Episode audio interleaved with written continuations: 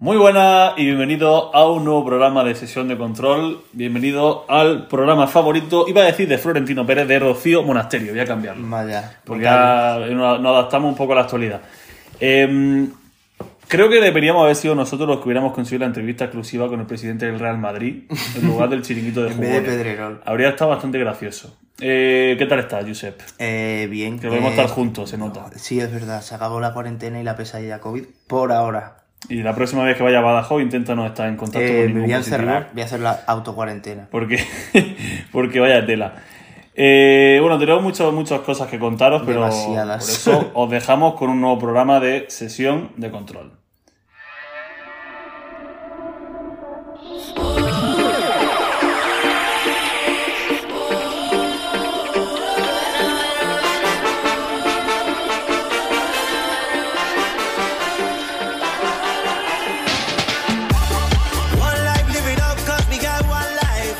Hoy traemos unos cuantos temas que analizar, porque la actualidad así lo requiere.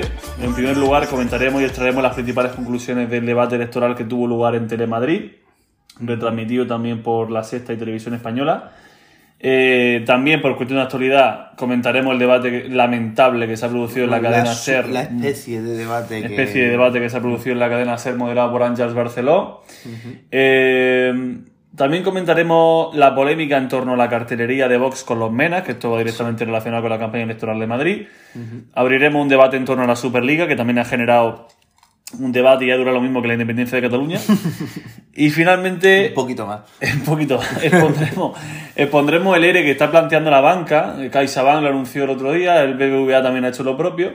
Y por último, eh, hablaremos de las últimas novedades que hay en torno a la renovación del Consejo General del Poder Judicial, que no hay mucha historia. No hay avance, Pero- pero, bueno. Y nuestra, y nuestra famosa sección de historia, que Se la ha preparado, se la ha preparado. llamo una racha, vamos, y esta espectacular. vez de verdad, que esta vez ha cogido más de dos Preparado cosas. todo. O sea, fallecimientos, nacimientos, acontecimientos, todo. Milagro. Bueno, vamos con Isabel Díaz Ayuso barra Ida. Eh, yo aquí no tengo apuntado nada, mira. O sea, yo no tengo yo- apuntado nada. absolutamente Tengo nada. tres fra- una frase de cada candidato. Porque vamos a analizar un poco. Yo ya voy a ir pasando por cada candidato y voy a ir sacando una conclusión muy rápida. Hmm. Porque para no, para no extendernos muchísimo tiempo.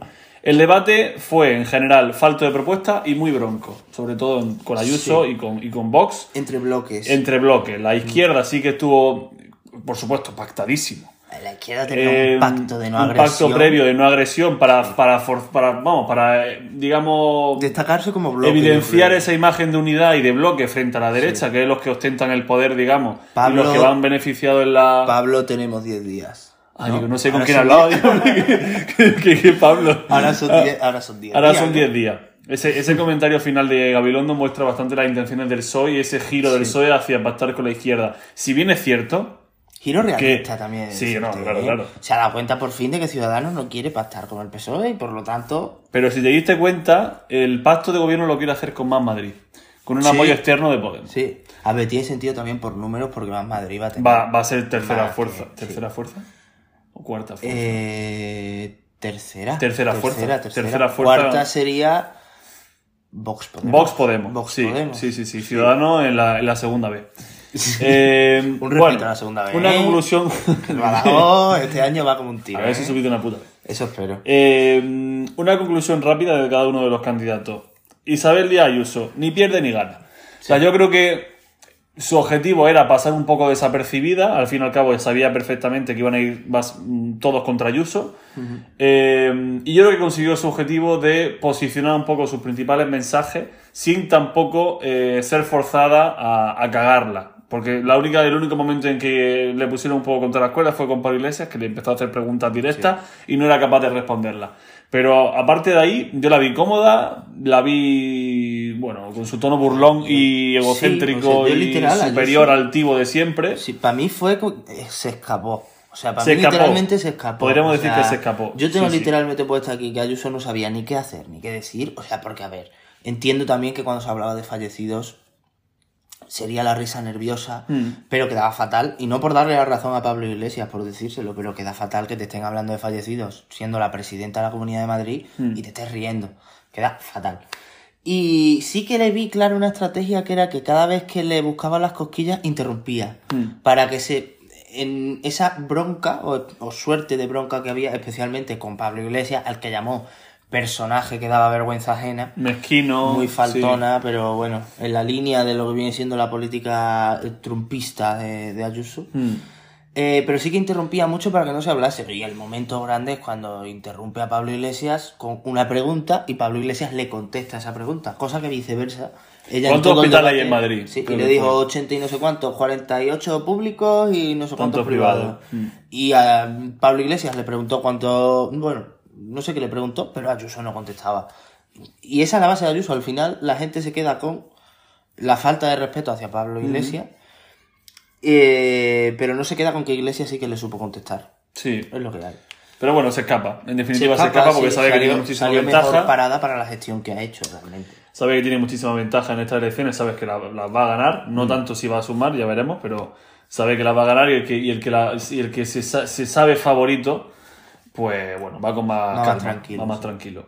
Eh, Rocío Monasterio, por ventilarnos un poco rápido el, el, La perfil de la perdedora derecha. del debate. Rocío Monasterio desastrosamente desastrosa, diría yo, porque sí es verdad que tiene agilidad mental y eso lo, lo tiene incluso por encima de Ayuso Pero no a la hora de ¿eh? confrontar, a la hora de responder, pero ¿qué argumentos tiene?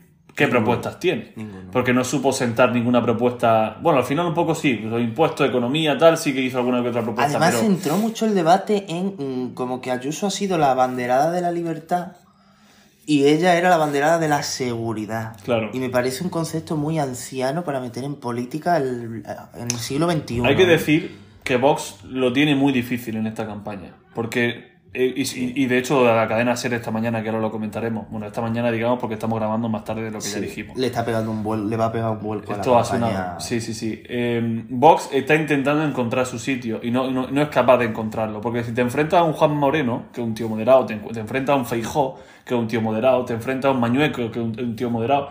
Claro, te enfrentas a Ayuso, Que que, es- de lo más radical que hay en el PP. Claro. ¿Cómo, ¿Cómo le quitas el discurso? Y más que radical. ¿Cómo le arañas votos? Y más que radical es que tiene un discurso muy parecido al suyo. Muy parecido al y que- suyo. y que Muy Ayuso reaccionario, ya tiene, muy- ya tiene la cuota de confrontación con Pedro Sánchez cogida ya sola. O sea, lo que diga Monasterio, a Pedro Sánchez se la suda, pero lo que diga Ayuso no. Porque el, el enfrentamiento ahora mismo es a Ayuso-Pedro Sánchez por encima de Casado. Entonces, Por eso, no mm, encuentra sitio. Yo creo que Ayuso, por eso, o sea, Ayuso no, Monasterio sacó el, el- el tema de los menas constantemente desde el principio, desde el minuto uno. Sí, sí, ¿no? Lo Además, sacó- en el primer- la primera intervención de 30 segundos, yo sé qué fue. Pum, lo de los Porque sabe que es la forma que tiene, una de las poquitas formas que tiene, lamentables, por supuesto, de diferenciarse de Ayuso. Sí. Porque Ayuso ya sabe que no, ya se ha pronunciado en contra o como un poco medias tintas del, del tema de la integración de los menores no acompañados. Que me niego a llamarlos menas ya porque parece que Un menor no acompañado puede ser de la nacionalidad que sea. O sea que puede ser español también. Efectivamente. Eh, eso por el lado de Vox y de Rocío Monasterio. Eh, Vamos con el Mundo Val, si te parece. Mundo Val para mí fue de lo mejor del debate. Sí. Eh, estuvo, empezó un poco tibio, pero es verdad que luego conforme avanzó el tiempo se nota que tiene una retórica y una... Y una Se nota que viene del Congreso. se nota que viene del Congreso, tiene unas bases de retórica mucho más potentes que las que tiene Ignacio Aguado y, y se supo defender muy bien y se supo expresar muy bien. Fue posiblemente, no lo conté, pero fue posiblemente el que más propuestas hizo de todos Sí, seguro. junto con, yo creo que Mónica García a lo mejor o el PSOE, pero fue de los porque Pablo Iglesias sí que fue también a confrontar mucho con Ayuso para intentar ponerla nerviosa, que eso es lo que intentó. Sí.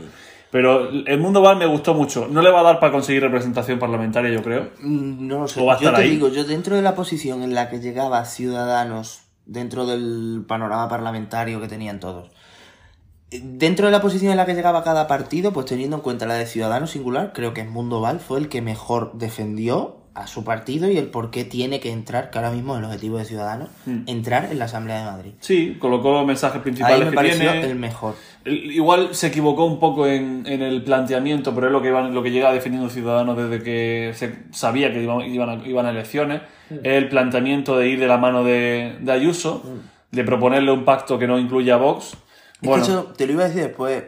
Lo que eran los bloques. Por un lado estaba el pacto de no agresión que tenía la izquierda Mm. y que se mostró súper unida. Pero por otro lado parecía que era una pelea de a ver quién pactaba con Ayuso. Mm. O sea, por un lado estaba Monasterio y por otro lado el mundo Val. Y Ayuso no tenía que hacer nada. claro. O sea, no tenía que hacer absolutamente nada. Estaban los otros viendo, bueno, yo soy el moderado, pacta conmigo y la otra.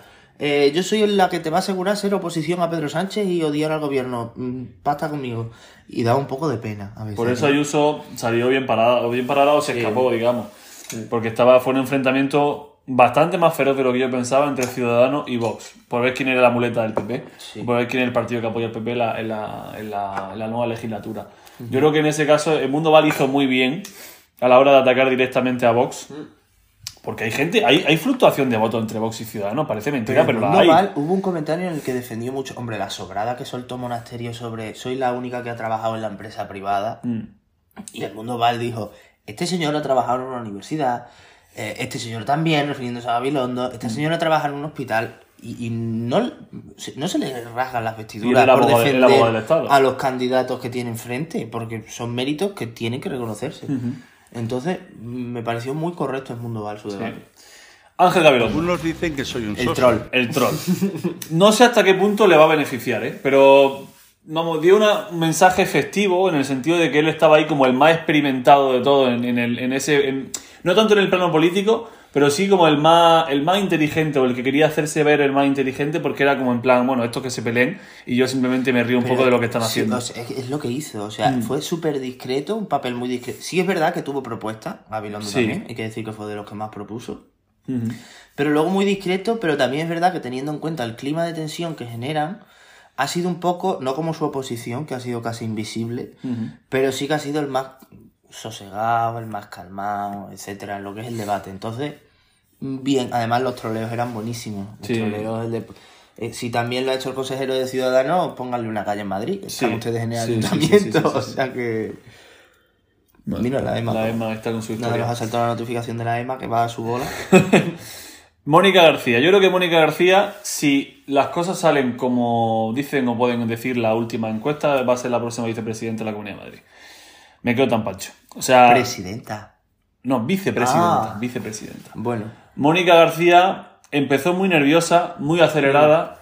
eh, Se nota como que quería decir muchas cosas en muy poco tiempo. Luego la cosa se fue, se fue relajando, se fue calmando y empezó a proponer y es cuando Hombre, empezó a crecer muchísimo. En, en el debate en el bloque sanitario les metió Sí. una soberana Y, paliza. y fue justo ahí cuando empezó a crecer, porque el Claro. anterior bloque no, no hizo gran cosa, pero luego a partir de ese bloque empezó a, empezó a crecerse y a creerse su papel o lo que estaba representando ahí, Sí. y empezó a imponerse muchísimo, sobre todo a Y Ayuso y a Vox. también te digo que fue el minuto de oro que más me gustó. Sí, el Porque más real. se habló con sus hijos. El más real. habló con El sus más- hijos, el fue más- el más cercano. Original, real y cercano. Sí, sí. Fue co- como la niña de Rajoy, pero bien hecho, ¿sabes? Sí.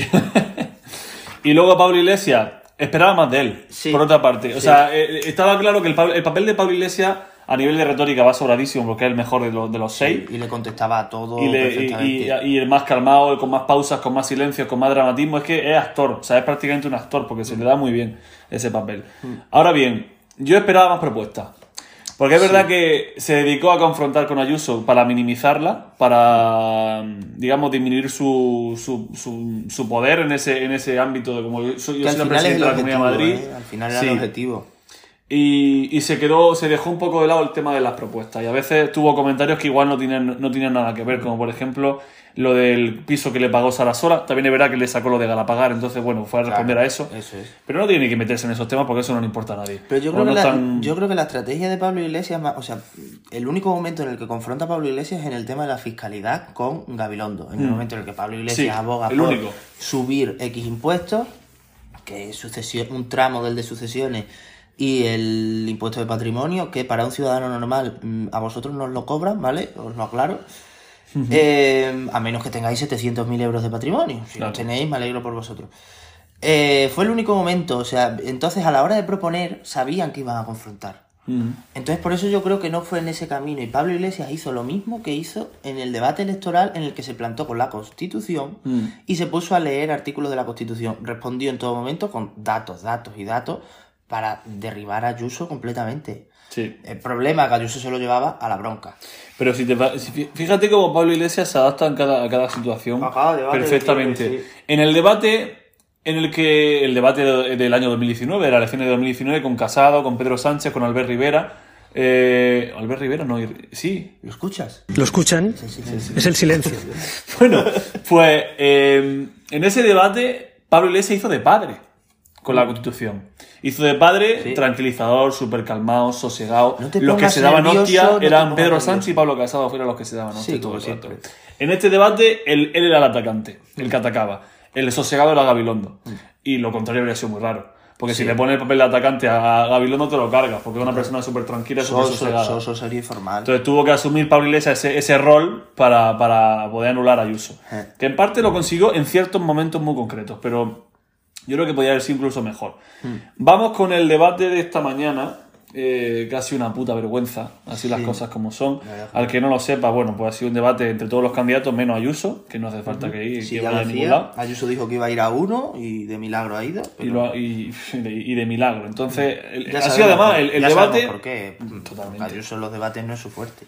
Eh, el debate se ha roto nada más empezar. O sea, el debate se ha roto nada más empezar porque Pablo Iglesias ha instado a Rocío Monasterio a que condenara el ataque que ha recibido vía verbal, vía carta, en este caso, de amenaza de muerte, tanto el ministro de Interior, Grande Marlasca, la directora de la Guardia Civil, María Gámez, y el propio Pablo Iglesias y su familia, con, balo- con cuatro balas CERME, que es la- las balas de fusil de asalto que suele llevar la Policía Nacional y la Guardia Civil. Eh, y Rocío Monasterio se ha salido por la tangente y se ha negado, incluso ha puesto en duda la veracidad de ese, de ese acto. de Sí, ese ha dicho hecho. condenamos todas las violencias, condena tú la que nos ejercen a nosotros, que ya la condenan, porque están diciendo que no la condenan, con- Podemos la condena, igual que todos los partidos. Pero luego ha dicho, no nos creemos nada que venga de este gobierno. Y claro, ahí, pues, si te toca las narices, Claro. se ha levantado y se ha ido. Pablo Iglesias se ha ido, Gabilondo y Mónica García se han ido una hora después porque no soportaban las constantes salidas de tono de, de monasterio, que estaba como si fuera una niña en un patio de colegio, incluso increpando a Ángeles Barceló llamándole activista. Sí, es verdad. Eh, ha, sido, ha sido de lo más lamentable que yo recuerdo que he visto en, en- iba a decir en televisión, no, pero en radio, pero sí que lo he visto en, en- visualmente también. Ha sido lo más lamentable que se puede, y de hecho se han negado a, a celebrar el debate de la sexta el próximo lunes. Yo creo que Sí, el PSOE también ha dicho que no.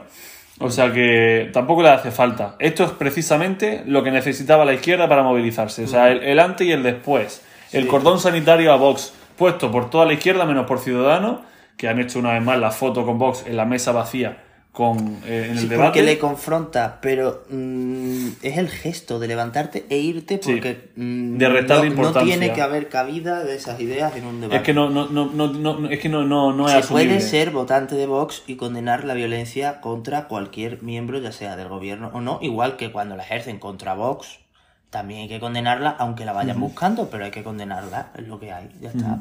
Entonces, mm, me ha parecido lamentable, pero al final logra su objetivo. ¿Por qué van a Vallecas?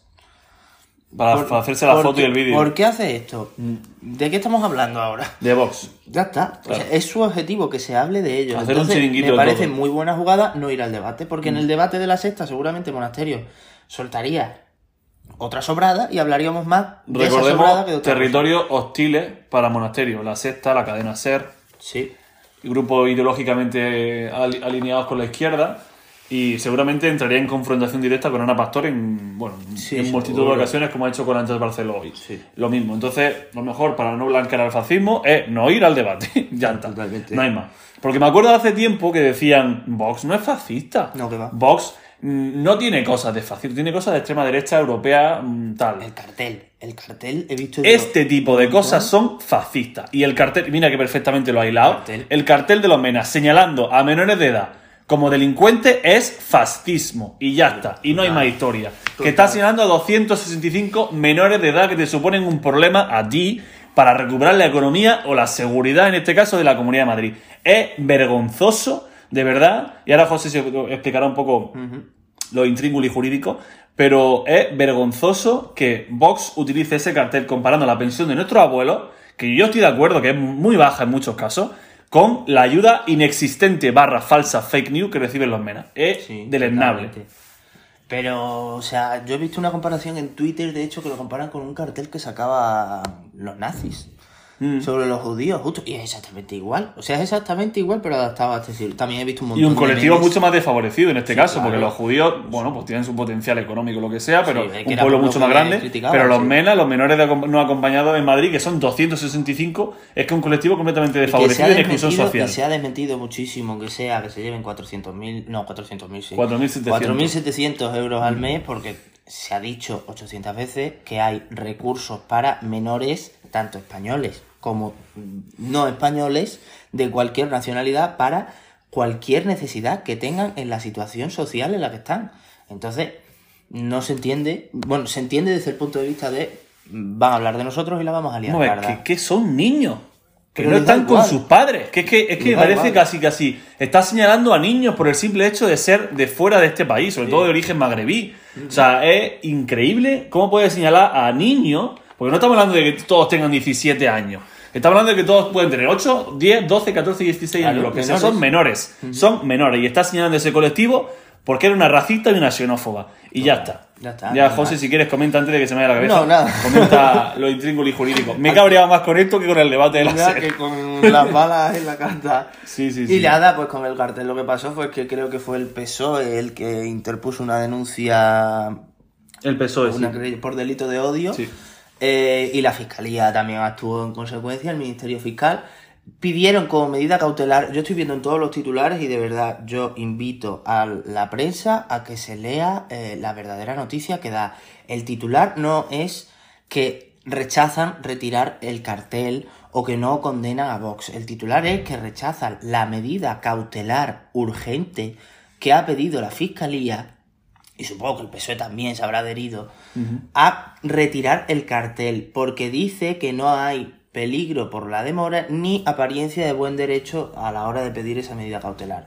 Tampoco entiendo por qué dice que no hay urgencia cuando es un cartel que cuando termine el 4 de mayo se va a quitar, entendiblemente. Entonces se entiende que es un periodo de tiempo mm, bastante corto. Y sí va a continuar tramitando concretamente el juzgado de instrucción número 53 de Madrid, que es el que conoce de la causa, el procedimiento que insta el Ministerio Público por la supuesta comisión de un delito de odio. Por lo tanto, han rechazado una medida cautelar. No se ha librado Vox de nada todavía. Eso, Luego ya cada uno puede pensar lo que quiera, pero la única realidad es que han rechazado una medida cautelar. No tiene nada que ver con el delito de odio. Ya está. muy bien, eso, eso en lo, en lo relativo al, al cartel de los medios y a la campaña electoral de Madrid que seguirá bastante candente. Pues, de hecho, creo que la semana que viene, la semana que viene deberíamos hacer el, el la porra. Sí, la semana Bueno, que viene, deberíamos porra. y la haremos, porque Hay que será hacerla porque la- luego el siguiente programa ya será Ana- teniendo análisis eh, del un nuevo resultado. gobierno, sí. Claro.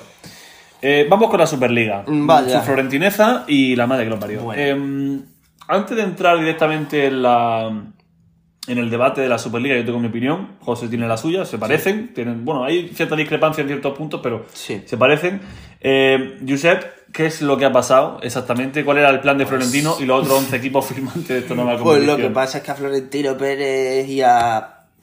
¿Cuántos son? 11 presidentes Sí. de clubes más, concretamente son eh, Florentino Pérez por el Real Madrid, eh, Fútbol Club Barcelona y Atlético de Madrid como representantes españoles, eh, Juventus, Milan e Inter de la Liga Italiana y seis ingleses que eran eh, los dos equipos de Manchester, el City y el United, el Liverpool, el Chelsea, el Arsenal y el Tottenham. Es. Decidieron crear una Superliga Europea, como bien se llama, en la que solo juegan, bueno, solo juegan no, inicialmente eran eh, iban a ser 15 plazas, no, o 20 plazas, yo creo, porque contaban con que se iban a adherir Bayern de Múnich, Borussia Dortmund sí. y Paris Saint Germain. Eh, lo que pretendían esos equipos que se hiciera simplemente un formato en el cual se jugara partidos de ida y vuelta. Eh, algunos clasificados, los primeros clasificados jugasen eh, directamente una fase de cuarto, es decir, los ocho primeros, no, los seis primeros, y los otros dos se haría un playoff entre los que quedasen por debajo para ver quién jugaba esas eliminatorias. ¿Cuál era la peculiaridad y el verdadero motivo, según la entrevista de Florentino Pérez? Bueno, primero, los cinco equipos restantes irían de invitados. Eh, según méritos deportivos, yo creo que Florentino se explicó bastante mal, porque en principio todo lo hemos entendido y, y es así, por mucho que lo diga el presidente del Madrid. Es una liga cerrada, en la que siempre iban a estar los equipos fundadores. Mm, Aunque el Real Madrid bajase a segunda, Dios quiera que no pase nunca, el Real Madrid jugaría esa Superliga. Entonces desaparece el mérito deportivo. Lo que aparece es la cantidad de dinero que se necesita. Porque Florentino Pérez se presentó como que eran los salvadores del fútbol. Porque de aquí a cuatro años iba a terminar. Y en cierto motivo es verdad el dinero que se iban a llevar, porque la Champions, por ejemplo, la UEFA eh, multiplicó el reparto de premios en la Champions League y pasó eh, a 1.950 millones en la temporada 19-20, eh, incrementando así los premios, participación, etcétera. O sea, cada club solo por participar se llevaba 15 millones. Cada triunfo era un ingreso adicional de 2,7 en fase de grupos y 0,9 por empate. O sea, te llevan 900.000 pavos por empatar. O sea, no sé. Si ganaban sus 6 partidos, estamos diciendo que en total se llevaban 16,2 millones. Eh, octavo de final por clasificarse, 9,5. cuando antes habían sido 6, o sea que la UEFA sí que ha aumentado. Cuartos, 10 y medio. Eh, semifinales, 12 millones. Final, 15 millones. Y el campeón, 19, que es lo que, por ejemplo, se llevó el Liverpool cuando ganó la, la última, el Bayern de Múnich. Supongo que el año pasado se habrá forrado absolutamente. ¿Qué hacía la Superliga Europea? Pues la Superliga Europea, de primeras, eh, era una competición que contaba con 3.500 millones de euros a repartir entre los clubes participantes. Luego han dicho que era como un fondo solidario y que iban a participar Sí, con todos, pero no- era, era la 11. no lo llevo a entender, pero claro, los clubes fundadores ya de primera recibían entre 100 y 350 millones. Ya se están llevando más de lo que se iban a llevar la Champions por ganarla. Solo por unirse a la competición. Eh, contando con eh, que podía seguir participando en competiciones nacionales, pero claro, también teníamos el problema de que a las ligas no les ha gustado bastante. Entonces es una competición que al final se ha fijado en lo que es el dinero. Mira, pone aquí el 32,5% de los premios se repartirán a partes iguales entre los clubes fundadores y el otro 32,5% entre los 20 clubes de la Superliga. El 20% mm, se repartiría de la misma forma de los derechos televisivos en la, en la Premier League, que es una forma equitativa o bastante equitativa. Eh, y había que tener en cuenta la clasificación y el 15% acciones de marketing para la propia para la propia competición. Mientras que para la UEFA es completamente imposible, o sea, ya he dicho, entre 100 y 350 por participar. Pues la UEFA, en la temporada 18-19, el Barcelona, eh, 117 millones se llevó, y se llevó un pedazo de pico, o sea, tengo que decirlo. Pero el, la UEFA no puede aspirar a dar este dinero a los clubes. También es verdad que una de las grandes quejas de los clubes es que la UEFA, de todos los ingresos que proceden de la Champions, el 40% se los queda a la UEFA. Todo lo que tenga que ver con publicidad, imágenes, los propios partidos, entradas, porque las entradas son todas a través de la UEFA, que es la que asigna a visitantes y locales, aunque ahora mismo en situación de pandemia no hay ingresos por entrada. Pronto los habrá, espero. Eh, pero la UEFA se va a un 40%. ¿Cuál era el objetivo que tenían estos clubes? Controlar ellos estos ingresos. Algo que a mí me parece absolutamente razonable, que los clubes quieren quieran mandar sobre la propia economía de la competición. Y lo entiendo, porque al final son sus jugadores, sus entrenadores y sus entidades las que están jugando para que llegue la UEFA, organizadora, sí, pero que sin esos clubes, sin lo que mueven esos clubes, no son nadie, porque cierto es que por mucho que la UEFA aguantara el pulso, si Bayern de Múnich, Borussia Dortmund y Paris Saint Germain se hubieran adherido a la Superliga y los equipos ingleses no hubieran dado la espantada cuando la dieron, eh, la UEFA hubiera tenido que ceder y sentarse de alguna manera porque sin esos equipos mm, no hace nada y no genera tantos ingresos como debería. Pero sí que entiendo el trasfondo de la situación urgente de la economía de ciertos partidos. También comparto lo que dice Rumenigue de eh, pues dejar de gastar dinero y reducir costes, que me parece lo que más sentido tiene. ¿Qué ha pasado con la Superliga? Pues que finalmente, lo que has dicho tú, duró más o menos como la independencia de Cataluña.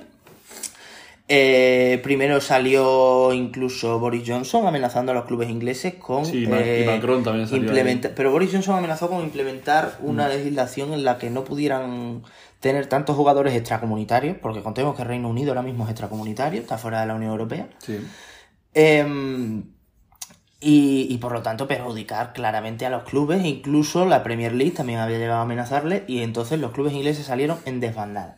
Luego se fueron el Milan y el Inter, la Juventus que era gran, que tenía una gran apuesta con Agnelli a la cabeza, que era presidente de la ECA, eh, también acabó yéndose, bueno, primero se fue el Atlético de Madrid y acá terminó yéndose la Juventus, o no yéndose con un comunicado, al menos yo no lo he leído, pero sí que Sí que Agnelli salió y dijo, si los ingleses esto es imposible, y se han quedado, al final, Florentino y Laporta, los dos solos, y además unidos por la causa Madrid y Barcelona, que no había visto nunca.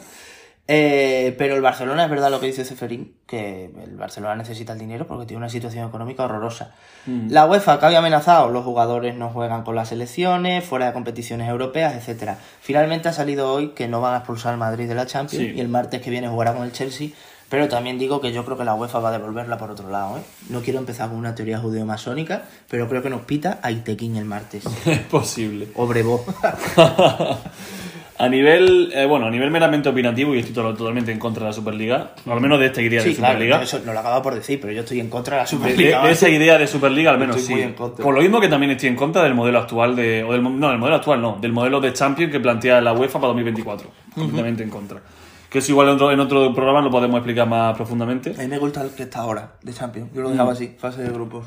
Eh, me parece que es un intento por parte de los clubes poderosos de cada uno de los países de generar beneficio inmediato debido a los azotes que han sufrido por culpa de la pandemia. O sea, queda demostrado principalmente cuando dejan fuera a los equipos modestos o al menos más humildes que pueden ganarse su acceso a competición europea ¿Con qué precisamente por la meritocracia. Claro, porque pero dicen, no, podría Y no a venir golpe de talonario. Puede venir cualquiera si hace una buena campaña. Y dices, vale, el Sevilla hace una buena campaña, el Porto, la Roma, no sé qué, no sé cuánto, pero es que son cinco. El Ajax gana la liga holandesa, se gana su supuesta plaza para Champions, como está últimamente.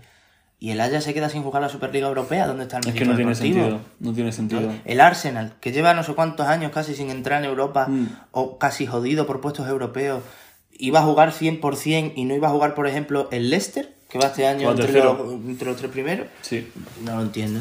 El fútbol yo creo que al fin y al cabo es de los aficionados y no del poder económico, aunque realmente es del poder económico, o al menos debería ser Sí, así. o sea, no vale la milonga de os hemos escuchado y nos hemos ido. No, habéis ahí escuchado vale- a, el dinero. habéis escuchado a Ceferín diciendo que os vais a cagar y ya está. Y de hecho ahí está la cacicada que ha hecho la UEFA posteriormente, que ha sido la de Rummenigge criticó la Superliga y ahora Rummenigge está dentro del comité ejecutivo de la UEFA. Claro. Al-Khelaifi criticó la Superliga y ahora Al-Khelaifi es el nuevo presidente de la ECA.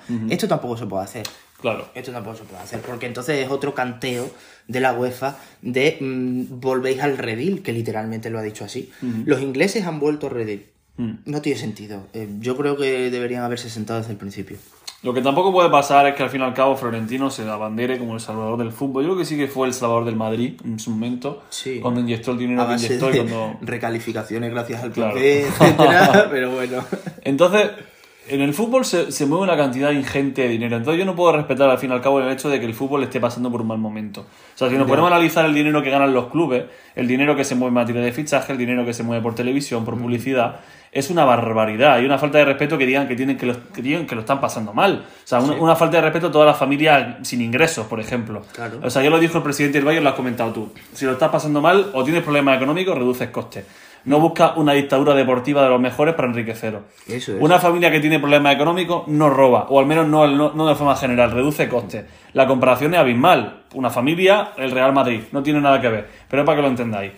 Yo limitaría, y ya cierro el tema, eh, muchísimo el dinero que se mueve en las altas esferas del fútbol. El mercado está infladísimo. O sea, no es normal que en situaciones de crisis se acometan fichajes de más de 100 millones de Pero euros. está infladísimo por quien está infladísimo, todo hay que decirlo. Mm. Y aquí hay que señalar a los petrodólares Sí, sí, sí, por de los supuesto. jeques árabes, Abramovich, Ellos tienen su parte de culpa. De hecho, las semifinales de Copa Europa que tenemos actualmente, el ruso Abramovich, Al-Khelaifi, el Manchester City con otro jeque que no me sé ni el nombre, y luego Florentino Pérez, que bueno, es una especie de jeque aquí en España, pero al final el Madrid eh, funciona por el sistema de el sistema societario de eh, junta de socios, compromisarios, etcétera. Entonces sí. que se diferencia en ser algo más democrático que estos clubes, pero al final es el petrodólar y yo creo que el mercado se rompe, en mi opinión, en el momento en el que pagó el Manchester United 120 millones de euros por Pogba y posteriormente el, el PSG 222 millones de euros por Neymar. A mí eso ya fue cuando el Es que mercado si, pones- se si rompe. te mueves con esas cifras ya. Y ya, eh, y claro, es verdad que no se puede competir si no tienes dinero que te entre por otro lado. Es normal.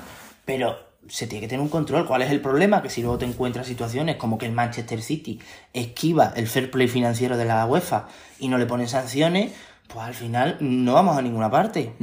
Entonces entiendo la rebelión de estos clubes, pero creo que la manera no es unilateralmente crear una competición para ti, pasándote por el forro la meritocracia que tiene la competición y la emoción, tío. O sea, ese Málaga que, aunque tuviera un jeque el Málaga, tú hay que decirlo, ese Málaga que llega a cuartos contra el Borussia Dortmund, el Salque cuando jugaba Raúl que llega a semifinales, el Rubín Kazán ganando al Barcelona, el Ajax cargándose al Madrid de Solari, metiéndonos un meneo histórico en el Bernabéu con el 1-4. Esas sorpresas no se dan y esas sorpresas están bastante... son- Yo creo que es lo bonito de la competición. Y la Superliga se lo carga totalmente. Yo creo que es un tema que va a dar que hablar y que... la Superliga. no la Sí a los Superliga, chiringuitos. un tema Que, que seguiremos comentando porque la UEFA no... la- No se va a crear es todo un cisma que se ha creado que yo creo que es irreconciliable y se van a tener que sentar a negociar para, ver, para contemplar el futuro del fútbol europeo. Sí, total. CaixaBank y BBVA y la banca en general, eh, bueno, pues como sabréis, el grupo CaixaBank, que ahora lo conforman la Caixa y Bankia tras su fusión, es el número uno en capitalización bursátil en España y está en el top 10 europeo, por delante de Santander y BBVA, y muy por delante del Banco Sabadell. Pues bien, esta fusión ha traído consecuencias laborales inequívocas y masivas Eh, si se produce una fusión entre dos grandes entidades, como es el caso, es normal que haya despido, es normal que haya cierre de oficina, es normal que haya ajuste. Pero es casi un mantra. O sea, lo que llama la atención aquí es la cantidad de personas incluidas en el ERE propuesto por CaixaBank, Es una barbaridad. que estamos hablando de 8.291 personas con prejubilaciones, baja voluntaria y despido, y más de 500 oficinas cerradas. O sea, esto no puede ser. El Estado no puede, el Estado no puede desembolsar más de 20.000 millones de euros en el rescate de Bankia y ahora permitir esta salvajada de ERE, porque recordemos que el Estado tiene un 16% del grupo Eso es. CaixaBank. Es inadmisible. O sea, Podemos ya ha dicho que va a pelear por minimizar SR, SR sí, SR, R que R. R. Y Nadia Calviño ha comentado algo similar, criticado también el el salario altísimo de los ejecutivos de banca. Porque no se recortan el sueldo, porque es más fácil hacer un ERE con más de 8.000 personas, cargarte a 8.000 personas y cerrar 500 oficinas. Como dice Rumenigue, reducir Reduce costes, pero a base de vuestro bolsillo, no de los puestos de trabajo de la gente. Entiendo, o sea, por una parte entiendo el cierre de oficinas debido a la digitalización, pero reubiquemos a los empleados, démosle otro, otra, otra función. No estoy diciendo que no se haga un ajuste, es comprensible, pero no de ese tamaño.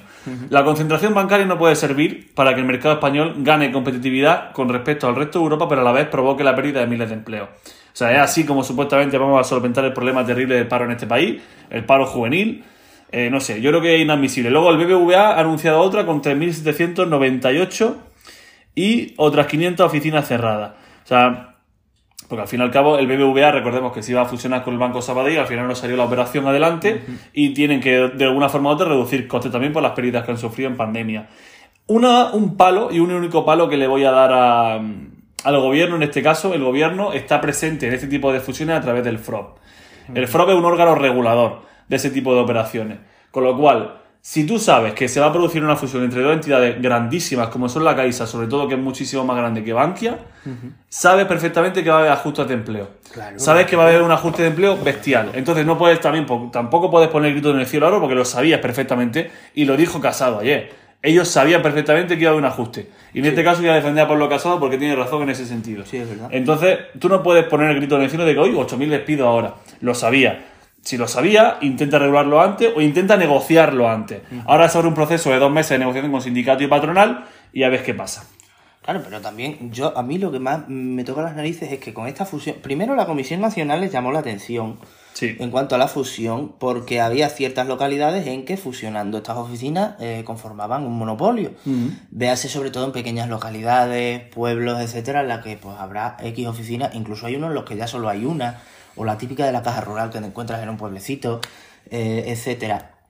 Aparte de eso, es lo que has dicho tú. O sea, estamos contando con que eh, le metemos un rescate a Bankia de la hostia, que Bankia todavía debía dinero de ese rescate al Estado y del cual se libra de pagar gracias a esta fusión y no tienen que devolver dinero al Estado. Y encima el gobierno tiene el 16%. Entonces, tiene que hacer algo obligatoriamente. Tiene que intervenir como pueda y no se puede permitir un ERE de estas dimensiones. Me parece demasiado bestia. Así que espero. Y aquí, quien tiene que tener más mano izquierda es Calviño. Porque es la que, vamos, no posiblemente, sino la que es más amiga de los bancos que cualquier miembro del gobierno, la verdad. Y estamos hablando, estamos hablando además de un sector que va a recibir gran parte de los fondos europeos, gran parte de la ayuda y que ya ha recibido fondos del ICO estos meses atrás. Yo aquí sí que aprobaría, igual que dice el personaje de Ábalos, que hay que darle incentivos en la ley, en el debate de ley de vivienda a los propietarios, yo aquí podría plantearme dar algún tipo de incentivo, algún tipo de medida con respecto a los fondos europeos, si los reciben o no, en este sentido. Mm, Yo darle dinero a alguien que se va a cargar casi 10.000 puestos de trabajo, no me hace gracia que lo haga el Estado. Pero, Yo negociaría tirando de ahí. claro, Yo negociaría tirando de al ahí. final, el- aunque esté aprobado por decreto, que es el problema. Pero bueno, mm, yo intentaría jugar esa baza, pero veremos a ver cómo lo plantea Darth Vader. Consejo General del Poder Judicial, vato, picadito, va, va, va, va, va, Picadito, va. picadito, Ahí, pero, Pedrerol. pero bien cortito. Va. Becarios no y Consejo General del Poder Judicial tampoco. Eh, bueno, mm, refrescando la situación, tres mil y pico jueces denunciaron a España por la nueva reforma de, mil y pico, ¿eh? de las mayorías y de limitación de nombramientos que propuso el gobierno. eh, y lo llevaron a la Comisión Europea, la cual está bastante preocupada, según indica, por la situación de España. Bien, es verdad que el, el PP decía que no cumplíamos con los requisitos de Estado de Derecho, que no iban a llegar los fondos. Bueno, pues ya tenemos una respuesta de eh, la Comisión Europea, concretamente la vicepresidenta responsable de Valores y Transparencia, que es la checa Vera Jourova. Vaya. Eh, el primer palo que se lleva a la derecha es en cuanto a la limitación de nombramientos. Recordemos que el gobierno ha limitado los nombramientos del Consejo General del Poder Judicial mientras se encuentra en funciones. Y Europa avala total y absolutamente esta medida. Lo que sí que le ha pedido es retirar la reforma del cambio de mayorías y que al menos el 50% de los jueces sea elegido entre los jueces. Ahora, ¿cuál es el problema? Volvemos a la negociación con el PP. El PP está vetando continuamente a el juez de Prada. Pero también me hace mucha gracia que el PP vaya ahora de abanderado de que los jueces elijan entre sí cuando eh, este Consejo General del Poder Judicial es suyo y ellos han tenido incluso recientemente mayorías absolutas para renovar esto, eh, para tanto que no hubiera sistema de ma- de mayorías como eh, el sistema de elección de los vocales y miembros del Consejo General del Poder Judicial y no lo han hecho. Entonces eh, no le compro ahora la papeleta al PP porque no se negocia porque ellos no quieren, han bloqueado absolutamente toda negociación y toda propuesta del PSOE vetando a quien no le gusta, como haría cualquiera, entendible, pero tampoco te las puede dar de Salvador, de Florentino Pérez del Consejo General del Poder Judicial. Y eh, si queremos independencia judicial de verdad, haberlo hecho cuando teníais mayoría absoluta y no ahora cuando la izquierda gobierna, que es cuando nos gusta. Claro. Es lo que hay. Jansen, está de puta madre la vacuna. O sea, Ya se ha empezado hoy. La EMA- fíjate qué rápido vamos. Jansen, te enchufa y, y vamos. Es que, es que tiene está, 20 basta. años de vida asegurados más. Vamos a recordar que llevamos un 21, ya se habrá aumentado Sí. hoy, eh, por ciento de personas vacunadas, es decir, prácticamente casi uno de cada cuatro españoles vacunados, que vamos más rápido que bastantes países de la Unión Europea, no que los pequeños, pero sí que aquellos con los que nos comparamos en datos para criticarnos, pues también para alabarnos, como Francia, Alemania, Italia, etcétera. También estamos mejor que ellos en datos, porque ahora estamos pasando por esa meseta eh, de incidencia gracias a la, a la vacunación. Así que supongo que todos aquellos de Pedro el Sepulturero, que lento vacuna al gobierno, que mal, etcétera, si hay que reconocerle algo al gobierno es que al final, aunque tenga bastantes incongruencias, como por ejemplo la de AstraZeneca, la vacunación está yendo a un paso más ligero del Sí. que teníamos hace escasas dos semanas. De hecho, hace nada hemos batido el récord con casi medio millón de personas al día vacunadas. Nos vamos a vacunar. Pa, pa, pa. Vale, En definitiva, eso. Selección de historia. Eso, esto va picadísimo Venga, hoy. bien rápido, vas, como se nota que Bueno, os dejamos con la sección de historia, no hay más historia.